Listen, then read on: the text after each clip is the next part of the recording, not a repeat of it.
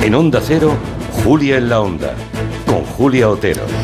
Pues sí, hoy es uno de esos días con un tema que en GEL lo llamamos tema cabestro. ¿Por qué? Porque es un asunto del que hay que hacer seguimiento, hay que seguirlo para no despistarse. Y sí, el elefante de la habitación ya tiene nombre, la amnistía, y nadie podrá decir que Pedro Sánchez no haya sido enormemente sincero y claro ante el Comité Federal del PSOE.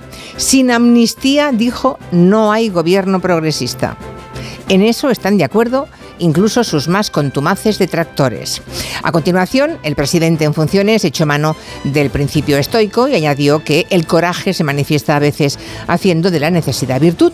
Lo que a los conservadores y a la ultraderecha les parece una traición, es posible que a los electores de la izquierda les parezca un sapo fácil de digerir en comparación con la digestión que supondría tener a Vox en el gobierno de España.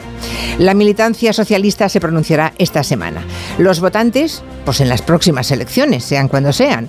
Y no nos engañemos, en este asunto los bloques no son compactos. De la misma forma que ciudadanos de izquierda serán contrarios a esa medida de gracia, también habrá conservadores pragmáticos, véase, por ejemplo, la patronal catalana, que estarán muy de acuerdo con la amnistía como dejaron por escrito la semana pasada.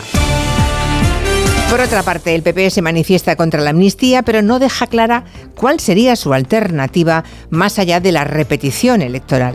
De la misma forma que a Sánchez le conviene aprovechar esta oportunidad, a Feijó le interesa que haya repetición electoral para volver a tirar los dados a ver si llega la suya, su oportunidad. Y los dos se refieren a lo mejor para España y el futuro. Vamos a explorar todas esas cuestiones en el tiempo de gabinete con Juan Manuel de Prada, Elisa Bene y Carolina Vescanza.